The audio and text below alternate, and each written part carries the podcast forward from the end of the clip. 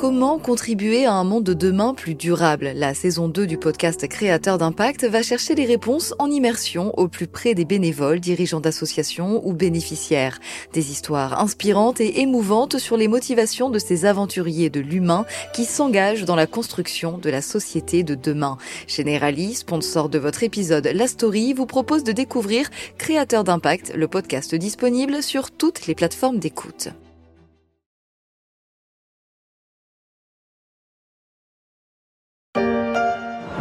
Il s'écroule à travers tout le pays. Des dizaines d'immeubles, parfois quasi neufs, démolis en une fraction de seconde, sur ordre du gouvernement. Il s'effondre comme un château de cartes, une dizaine d'immeubles dans la ville de Zhengzhou, au sud-ouest de Pékin. Des tours comme il en existe des centaines dans cette ville de 10 millions d'habitants. Les images sont impressionnantes. Ces tours ne sont pas vétustes ou minées par la malfaçon, elles étaient juste vides et leurs promoteurs ont préféré arrêter les frais en les détruisant. Un immense gâchis de ressources.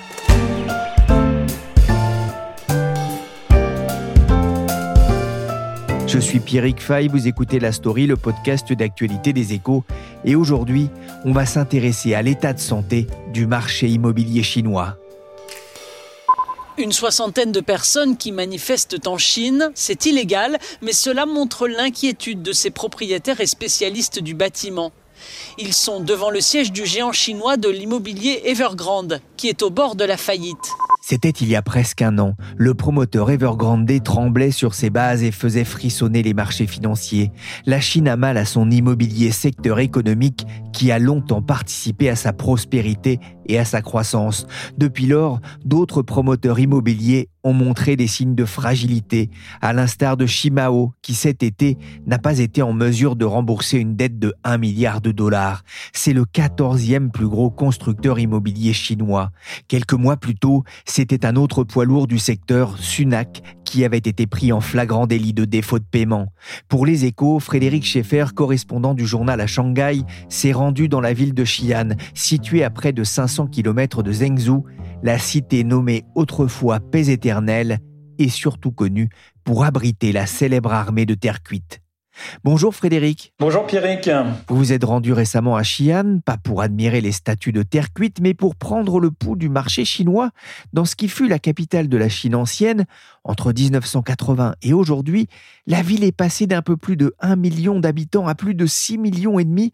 Elle est symbolique des besoins immobiliers qui ont accompagné la croissance démographique chinoise depuis 40 ans. La ville qui euh, était le point de départ vers, euh, vers l'ouest des, des fameuses routes de la soie Maintenant, elle a largement explosé au-delà de, ses remparts historiques. C'est vraiment devenu une mégapole euh, considérable et qui n'en finit pas de s'étendre.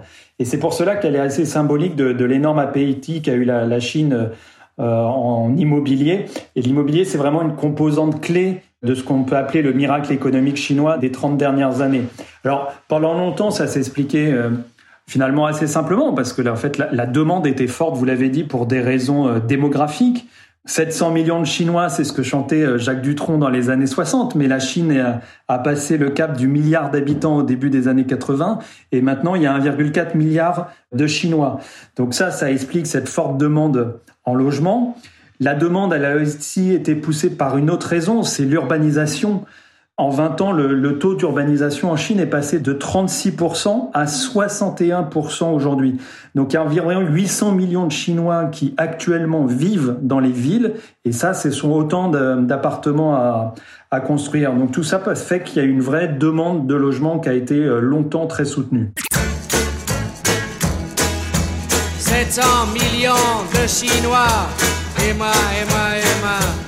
Eh bien moi, j'ai été regarder des photos de la ville de Xi'an pour me faire une idée. Il y en a une qui m'a marqué, il y a une esplanade avec des temples, une grande pagode et des arbres, et en arrière-plan, cachant en partie les montagnes qui entourent la ville, on peut voir une forêt d'immeubles, des tours, des bars, c'est assez impressionnant. Les tours ont, poussé comme des champignons, Frédéric Oui, elles ont euh, poussé euh, comme des champignons et, pas qu'à Xi'an. En fait, c'est partout dans le pays. Et en fait, il suffit de prendre le, le en Chine, c'est-à-dire le, TGV, pour se rendre compte à quel point L'immobilier a pris de l'importance. Vous pouvez voir comme ça des, des barres d'immeubles, des, des, chantiers euh, colossaux dont on a parfois l'impression euh, qu'ils sortent de nulle part et, et s'arrêtent jamais. Alors au-delà des raisons démographiques dont on a parlé, il faut aussi savoir qu'en Chine, posséder un bien immobilier, c'est quelque chose de très important pour avancer dans la vie. Et l'immobilier, ça tient aussi, euh, on en parlera plus tard, un, un rôle majeur dans le patrimoine des ménages.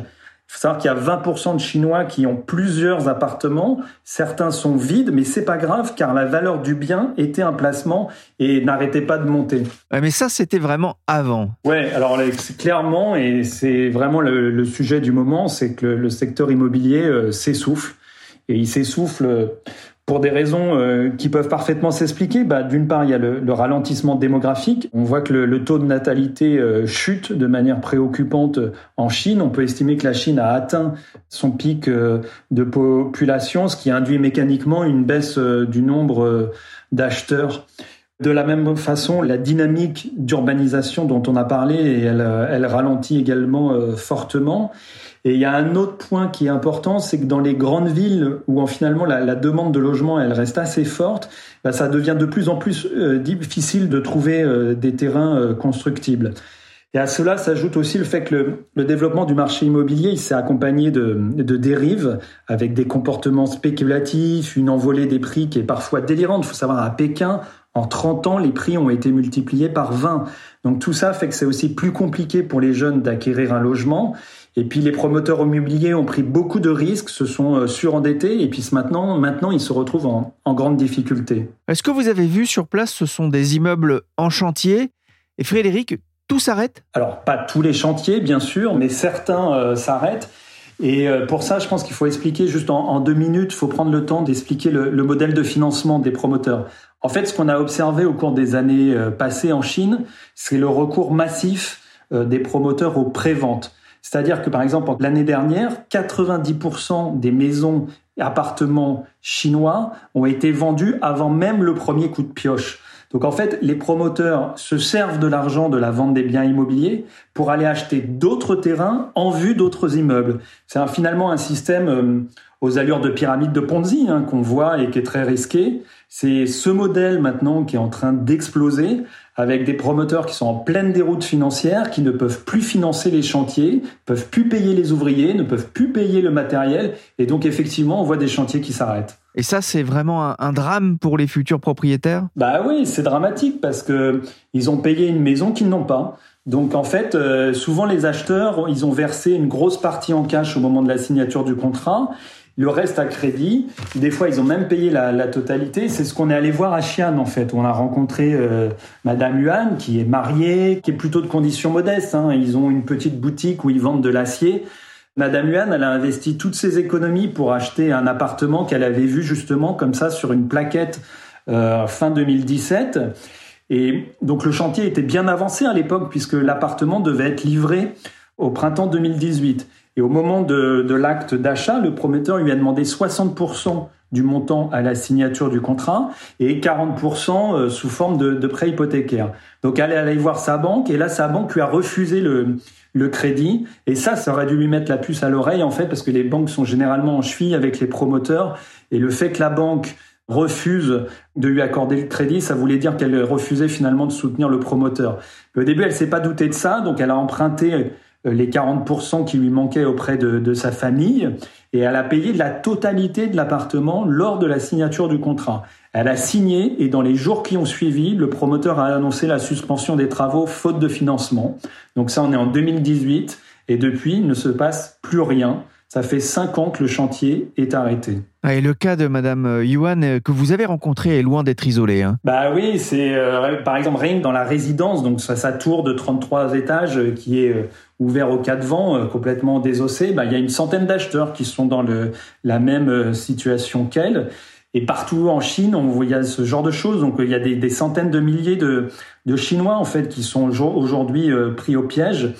Et l'été dernier, on a assisté finalement à des acheteurs sur plan qui se sont révoltés et se sont mis à ne plus rembourser leur crédit, justement pour protester contre l'arrêt des chantiers. Et à ce moment-là, il y a une liste qui a circulé sur Internet où là, on pouvait déjà identifier 320 euh, chantiers à l'arrêt et pour l'équivalent de 800 000 logements. Comment les propriétaires lésés font-ils pour faire entendre leur voix dans un pays où la liberté d'expression n'est pas la plus usitée, on va dire? Bah, Par exemple, à, à Xi'an, là, ce qu'ont fait euh, Madame Yuan et les, autres euh, propriétaires, en fait, ils ont tout tenté pendant cinq ans. Ils ont euh, traîné les promoteurs en justice, ils sont allés voir les autorités locales, mais rien n'y a fait. Le chantier n'a jamais repris en dépit des multiples promesses.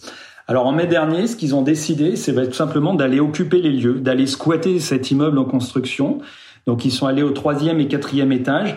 Ils ont amené des lits de camp, des tables, des réchauds, euh, même des panneaux solaires pour pouvoir euh, s'éclairer. Et euh, ils ont pris possession bah, des murs. Alors bien sûr, c'était une façon d'attirer l'attention, d'essayer de faire bouger les autorités et le promoteur, mais pour eux, c'est aussi une manière de faire des économies, parce que la plupart de ces gens vivent plutôt modestement.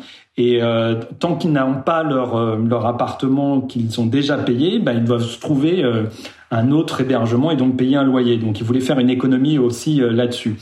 Mais en fait, le mouvement qui a fait le, le plus de bruit ces derniers mois, c'est le mouvement de, de, boycott hypothécaire qui a eu lieu l'été dernier, parce que ça a accru aussi les difficultés financières des promoteurs et il y a eu beaucoup d'interrogations sur, par exemple, les conséquences pour les banques si euh, ce mouvement devait faire euh, boule de neige. Frédéric, le marché immobilier chinois est-il en train de craquer? Alors, c'est pas forcément spectaculaire, c'est-à-dire qu'il n'y a pas une bulle immobilière qui soudainement éclate, mais clairement, la bulle se fissure. Euh, ce qu'on observe depuis un an, c'est que tous les indicateurs sont au rouge. Vous prenez les mises en chantier, les investissements immobiliers, les prix dans de nombreuses villes, tout ça, ça se replie. Donc on sent bien que là, il est en train de se passer quelque chose, c'est la, fin d'une ère dorée. En souvenez-vous, il y a, il y a un peu plus d'un an, Evergrande faisait défaut, était incapable d'honorer ses intérêts sur une dette d'environ 300 milliards de dollars, 300 milliards de dollars la dette hein, quand même.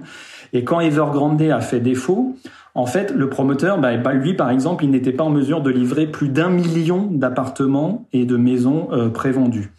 Donc, concernant Evergrande, ce que les autorités chinoises ont réussi un peu à contenir les impacts financiers immédiats de cet effondrement, même si la restructuration d'Evergrande n'est toujours pas terminée? Mais en fait, les autorités chinoises, elles n'ont pas réussi à empêcher cet effet domino. Et on a vu que la crise, bah, elle s'est propagée à d'autres promoteurs et même maintenant au secteur euh, immobilier euh, en général.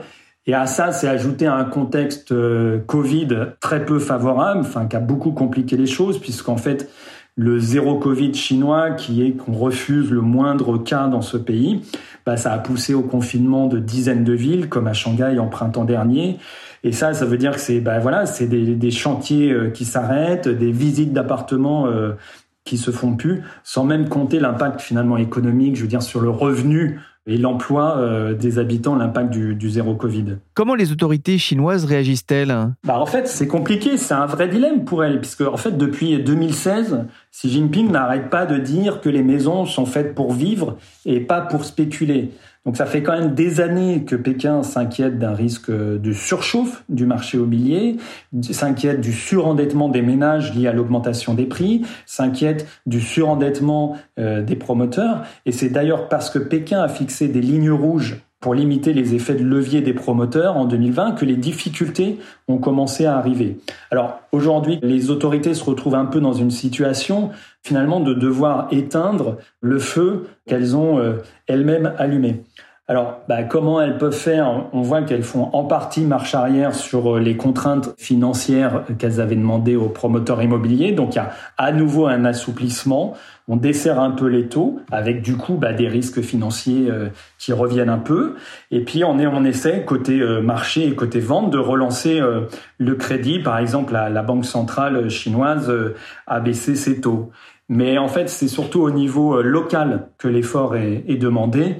Euh, on demande aux autorités euh, locales euh, d'assurer la reprise des chantiers. Alors, on a vu des villes qui ont mis en place des, fonds de secours pour voler à la rescousse des promoteurs et puis permettre de voilà au chantier de redémarrer.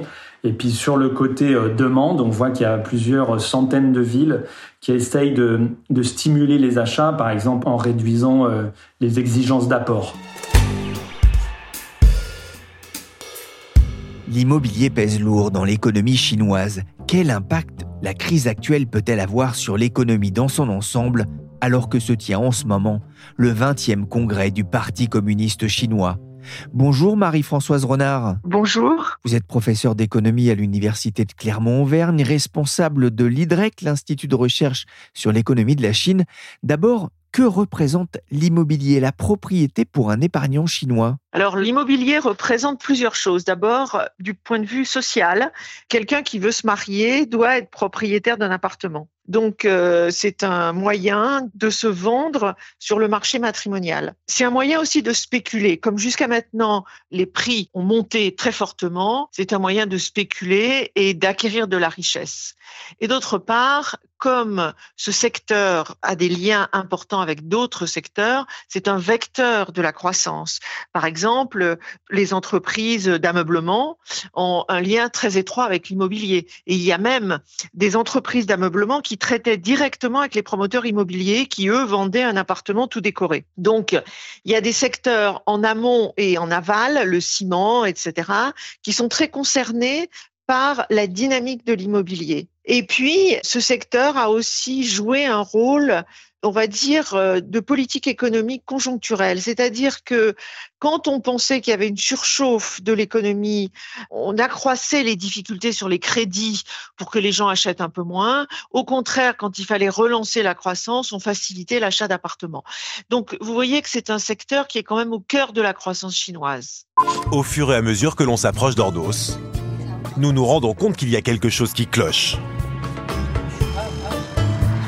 Tout semble à l'image de l'aéroport. Vide. Ah, il y a une frénésie d'investissement dans la pierre avec des villes qui ont poussé comme des champignons, des immeubles construits à vitesse grand V mais inhabités. On a parlé de villes fantômes comme celle d'Ordos en Mongolie intérieure, d'autres rasées comme de vulgaires châteaux de sable. C'est un marché qui a complètement échappé aux, autorités de Pékin. Alors c'est un peu difficile de le dire comme ça parce que effectivement il a en partie échappé aux autorités, mais il a aussi servi la politique des autorités. Il faut jamais oublier l'objectif de la Chine depuis maintenant quelques décennies, c'est d'avoir le plus de croissance économique possible. Et donc, on a demandé au secteur immobilier, à tous les acteurs du secteur immobilier, de soutenir la croissance économique.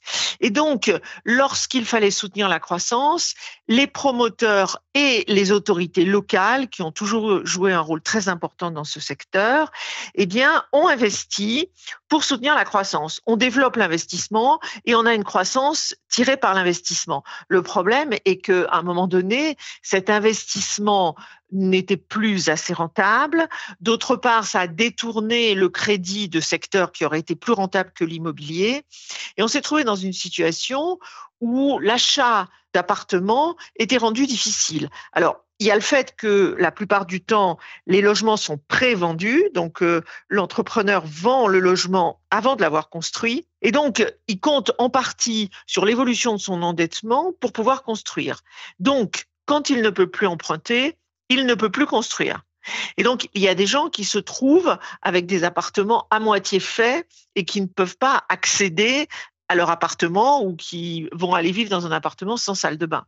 Donc, il y a cette question du crédit accordé ou non à ces entreprises qui fait que les appartements peuvent être non finis. Et puis, il y a le fait que les gouvernements locaux pour soutenir la croissance, pour dire au gouvernement nous sommes de bons élèves avec un bon taux de croissance, ils ont incité à l'investissement dans l'immobilier, même si cela n'était pas justifié, d'où les immeubles inoccupés, par exemple. Est-ce que ça n'a pas justement euh, entraîné une compétition entre les villes qui se sont mis aussi à, promettre des, des, équipements euh, On parlait d'opéra, de cinéma, de, de stades, et qui finalement n'ont pas été des services qui n'ont pas non plus été construits pour la population? Oui, bien sûr, parce que il s'agissait encore une fois de soutenir la croissance pour pouvoir dire si l'objectif est d'avoir 6% de taux de croissance et que sans ces investissements, on en a 4%, eh bien, investissons jusqu'à ce qu'on obtienne 6% de taux de croissance. Et donc, on a investi parfois dans des secteurs ou dans des projets qui n'avaient aucun intérêt collectif. Beaucoup de promoteurs ne se portent pas bien. Aujourd'hui, on a beaucoup parlé d'Evergrande, hein, l'un des plus gros euh, d'entre eux. La Chine est-elle devant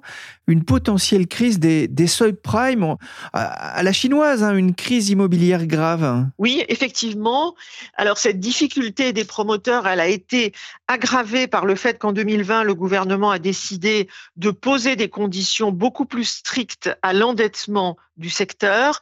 Et on voit bien la difficulté dans laquelle sont les autorités aujourd'hui, c'est qu'il était nécessaire de contrôler ce secteur, de limiter l'endettement, mais par là même, on a accentué la crise et aujourd'hui, le gouvernement est obligé d'assouplir un peu ces mesures.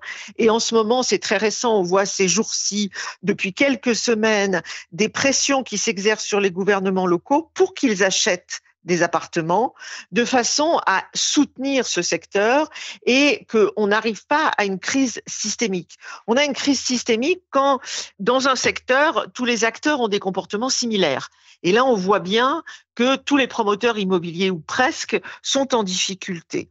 Et donc, le gouvernement central met la pression sur les gouvernements locaux pour qu'ils achètent des appartements pour limiter les difficultés du secteur. Et pas seulement, parce qu'il y a un risque de contagion aujourd'hui au reste de l'économie chinoise? Oui, il y a un risque de contagion parce qu'on voit bien que les secteurs qui dépendent de l'immobilier sont importants. On dit l'immobilier, ça va de 14% à 30% du PIB. 14%, c'est quand on tient compte que des entreprises de construction et 30%, c'est quand on tient compte des entreprises qui sont liées directement à ce secteur, comme le ciment, l'acier, etc.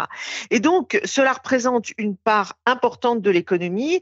Et la difficulté est double, c'est que ces secteurs sont directement impactés, mais en plus, cela a détourné de l'argent de secteurs qui auraient été plus productifs. Il y a une contestation aussi aujourd'hui des petits épargnants piégés par cette crise, par la spéculation immobilière. Est-ce que ça constitue un risque politique pour euh, Xi Jinping alors que s'est ouvert le 20e congrès du Parti communiste chinois? Alors ce qui peut représenter un risque qui est très difficile à évaluer aujourd'hui, ce sont les différentes sources de mécontentement. On a vu, euh, vous avez vu sûrement euh, cette banderole qui a été déployée avec un immense courage sur un pont de Pékin, disant que on en a marre. La personne qui l'a déployée a dit on en a marre de la politique zéro Covid, on ne veut pas d'un dictateur, on veut quelqu'un qui nous aide etc. Alors c'est tout à fait exceptionnel en Chine et le fait que ce soit autant diffusé est tout à fait exceptionnel. Mais on a quand même vu des gens qui étaient mécontents euh, du fait que les banques dans certaines provinces ne sont plus en mesure euh, de donner le montant de ce qui est sur les comptes en banque des, gens, enfin en tout cas de rendre leur argent aux gens qui ont des difficultés financières très importantes, donc une forte opposition, manifestation de personnes qui ne peuvent pas accéder à leur appartement alors qu'ils ont payé pour avoir cet appartement et que l'entreprise ne peut plus le finir et qu'ils avaient pas prévu de continuer à payer un loyer euh, parce qu'ils sont locataires, donc leur situation est très difficile.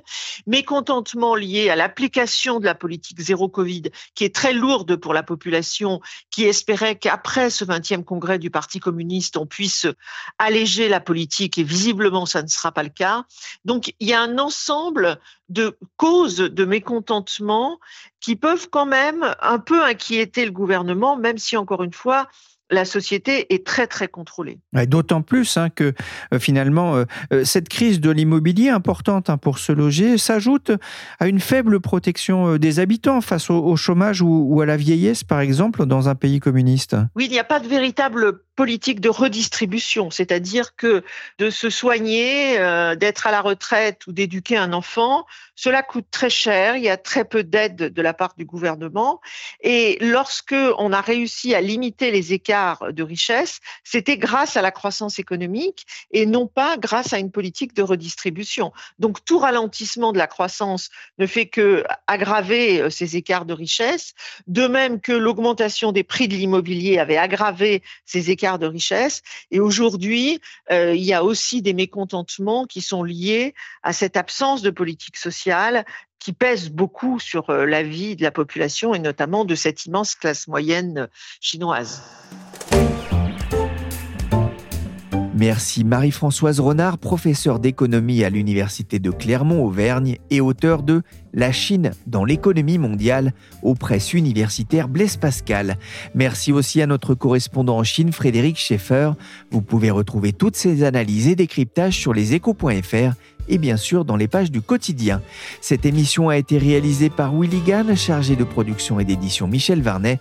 La story des échos est disponible sur toutes les plateformes de téléchargement et de streaming de podcasts.